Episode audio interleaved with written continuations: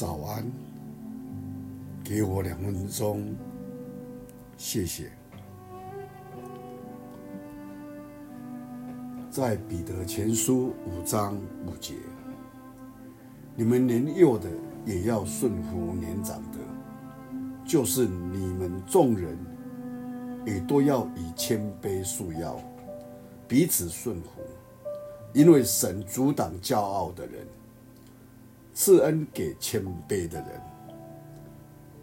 我们一起来分享“谦卑”这两个字。在清朝，有一位名臣左宗棠喜欢下棋，而且他的棋艺非常的高超，很少有敌手。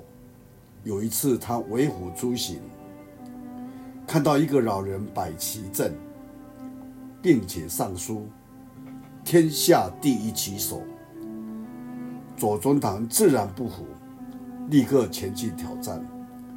没想到，这个老人不堪一击，连连败北。左宗棠洋洋得意，命令他把那招牌撤了。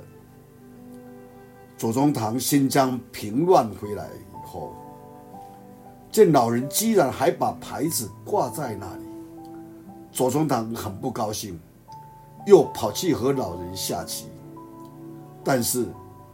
这次竟然三战三败，被打得落花流血流水。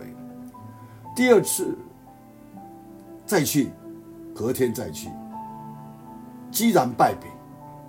他很惊讶，老人为什么棋艺进步得如此快呢？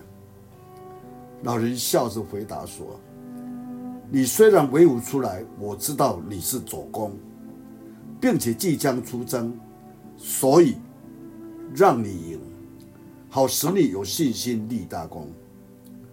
如今以凯先归来了，我就不敢多让了。左宗棠听了，心服口服。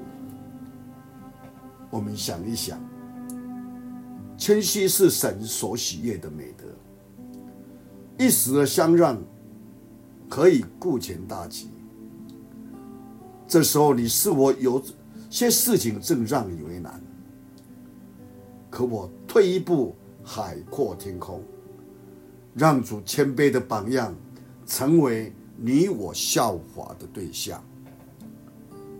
我们一起祷告，用主祷文一起同声来祷告。